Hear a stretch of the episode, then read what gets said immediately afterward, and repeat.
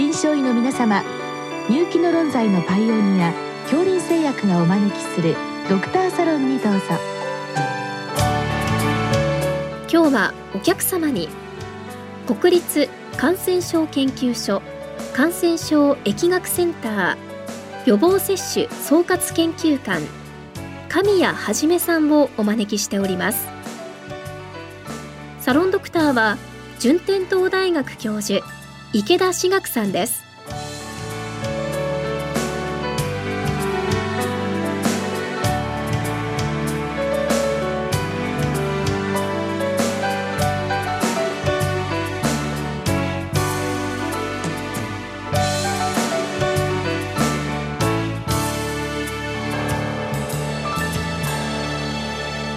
神谷先生よろしくお願いいたします。よろしくお願いいたします、えー、本日はですね、えー、まあ小児のですね混合ワクチンについてご質問来てるんですけども、はい、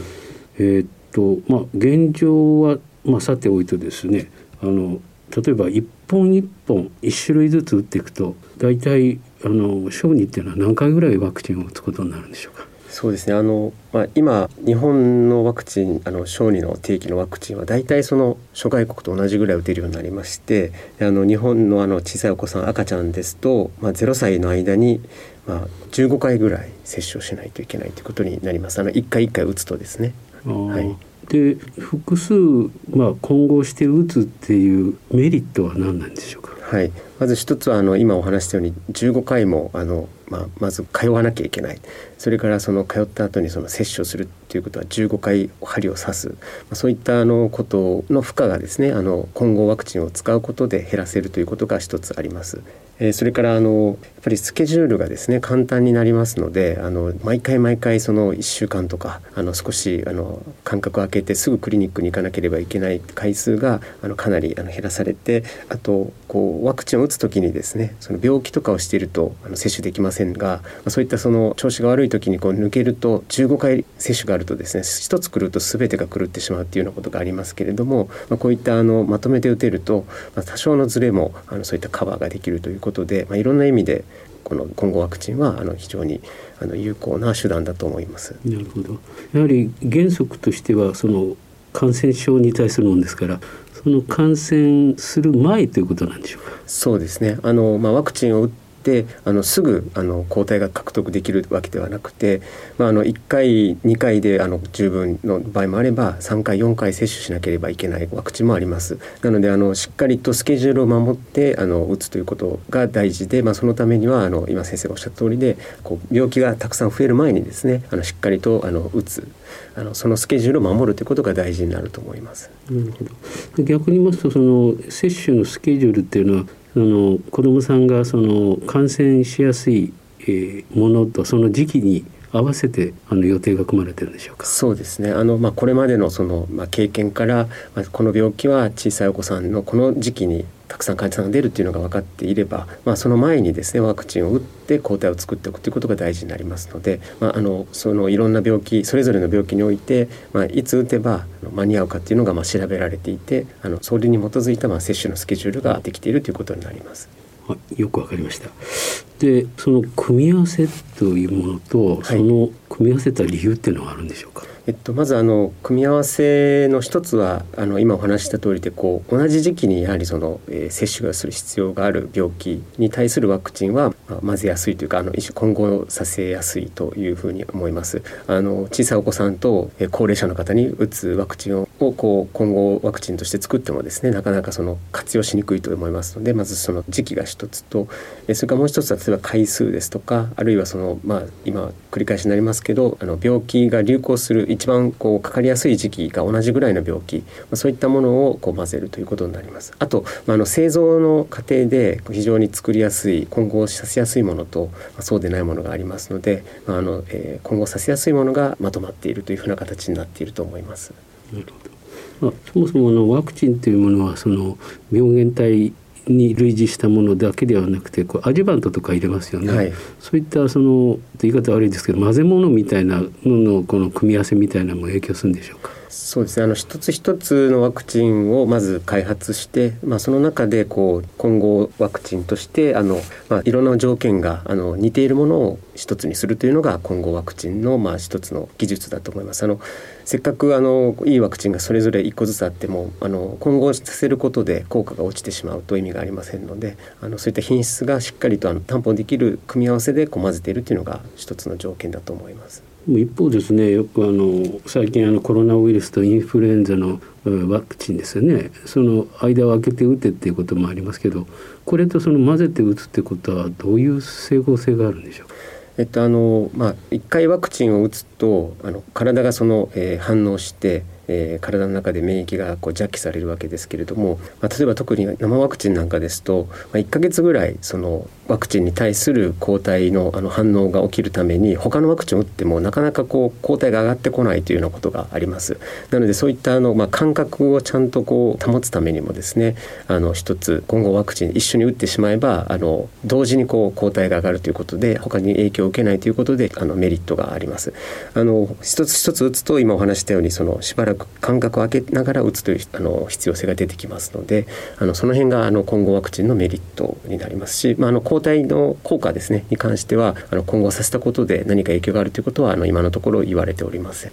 で今使われている、まあ、混合ワクチンあのおそらく皮下中だと思うんですけども、はい、あの海外ですとやっぱり緊急がスタンダードになってますからそれを日本に導入する時はやっぱり皮下中の治験が行われたんでしょうか？えっと、あの今皮下中で使われているものに関してはそのようにあの治験が行われています。ただ最近はあのコロナの影響もありましてあの筋中もあのかなり一般に利用されるようになっていますけれどもあの筋中でこう海外で使われているものをこれから先おそらくこう筋中のあの治験をしたりしてですね同じような使い方ができるようになっていくのではないかなというふうにあの想像してます。なるほど海外のスタンダードに合わせた治験をしていくということになるんですけど、ねはい、あの今後ですね混合ワクチンっていうのはあの開発の方向はどうなってるんでしょう？はい、あの日本では今あの2種3種4種っていう、まあ、ワクチン、まあ、MR ワクチンもありますけれどもそういったあの、まあ、最大4つの、まあ、病原体に対するあのワクチンが作られていますがあの海外ではすでに5種類混ざっているものとか6種類混ざっているものがあのすでに使われています、まあ、こういったワクチンが今のお話になったようなその知見を、えー、経てですね日本でもまた使われるあの時が来るのではないかなというふうに思っています。でもまあまた危険ですよね。そうですね。えー、やっぱりあのまあゼロ歳の子どもさんたちにまあ打っていくとでまた緊急ということになると思うんですけどもその辺の見通しっていうのはいかがですか？そうですまああのまあ、もちろん治験をする上でいろんなことがあの見えてくると思いますので、まあ、そのまずは治験なんですけれどもできるだけやっぱりその短い時間でですねそういったことをあの評価していただきたいなというふうには思います。それからあとあのまあ今後ワクチンまああのいいことばっかり お話しましたけどあのデメリットとしてですねあのこの組み合わせが一回決まってしまうとこう他の混合ワクチンと非常にこう合わせて使いにくいあのワクチンになってしまうんですね。あの入っているワクチン例えば4種類とか5種類入っているワクチンを1回使ってしまうともうそれを使い切らないとその同じものでこうシリーズを終わらせないとあの一個一個また打つっていうのはなかなか難しいですのであの混合ワクチンと単味のワクチンの治験とかそういう話にまたなってきてしまうのでですのであの、まあ、たくさん入るのはいいことかもしれませんけどあのかえってその現場が混乱する可能性もあるのでその辺はあのよく注意をしながらあのこう使っていく必要があるかと思います。なるほど、そうまあ需要と供給の関係になってしまうわけですよね。ねはい、で例えば供給が間に合わないとその今後ワクチンを打つのがちょっと間が空いてしまったりというそういう可能性はあるわけでしょうか？そうですね。あのまあこれは今後ワクチンだけに限らずですけれども、やはりそのさっきからあの先生もお話しくださってますけど、正しい時期にワクチンを打たないといけませんので、まあ、そういった製造過程であのこうけつまずいてしまうとですねせっかくあのこう予防できる病気ができなくなってしまうということになりますのであのしっかりとしたあの供給はですねあの確保していただく必要があるかと思います。その辺も見ながら、えー、ワクチン投与計画を作っていくということなんですね。はい、はい、で、えーと最後のご質問でワクチンのまあ効能ですかね。免疫獲得期間についてっていうご質問なんですけども、はい、えーとまあ、従来もよく抗体の話ばっかり出るんですけども、はい、この効能の評価っていうのはその他何かあるんでしょうか？そうですね、まあ、あのまず、まあ、今先生お話しされたようにそのワクチンを打って体の反応で出てくる抗体量を見るというのが一つ、まあ、それからその抗体はあのあくまであの B セル系ですのでその T 細胞の免疫記憶がしっかりついているかどうかっていうのをあのこう検査する方法もあの最近はあの開発されて実用化されつつあります。その他あの、まあ、これは特に欧米ではもうすでにずっとこういうことがされてますけれども、まあ、打った人と打たなかった人で、まあ、どれぐらいその差があるか、まあ、そういったその疫学的な評価でワクチンの効果あるいはあの効能期間ですね、ま、こういったものをあの評価しているということがあの方法として挙げられます。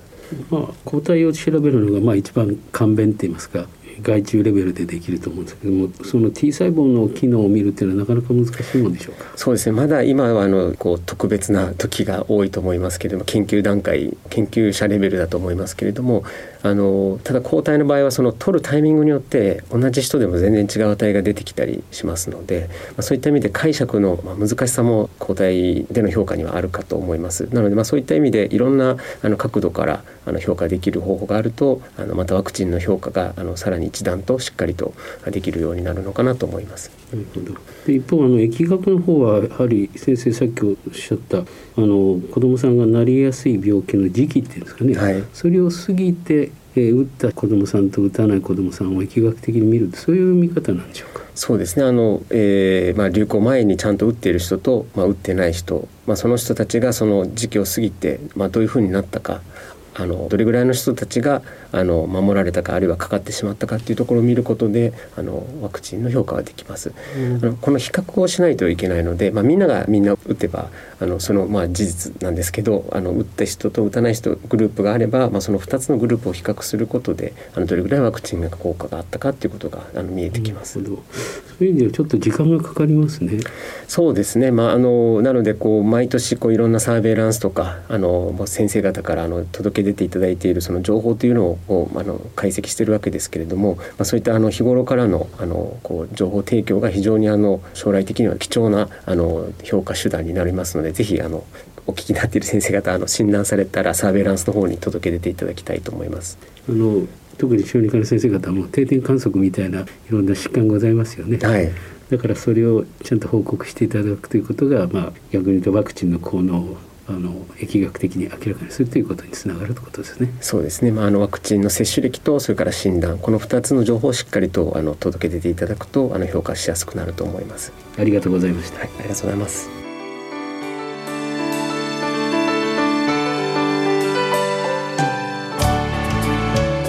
今日のお客様は国立感染症研究所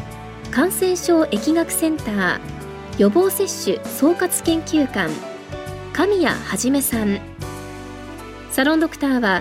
順天堂大学教授池田志学さんでした。それではこれで恐林製薬がお招きしましたドクターサロンを終わります。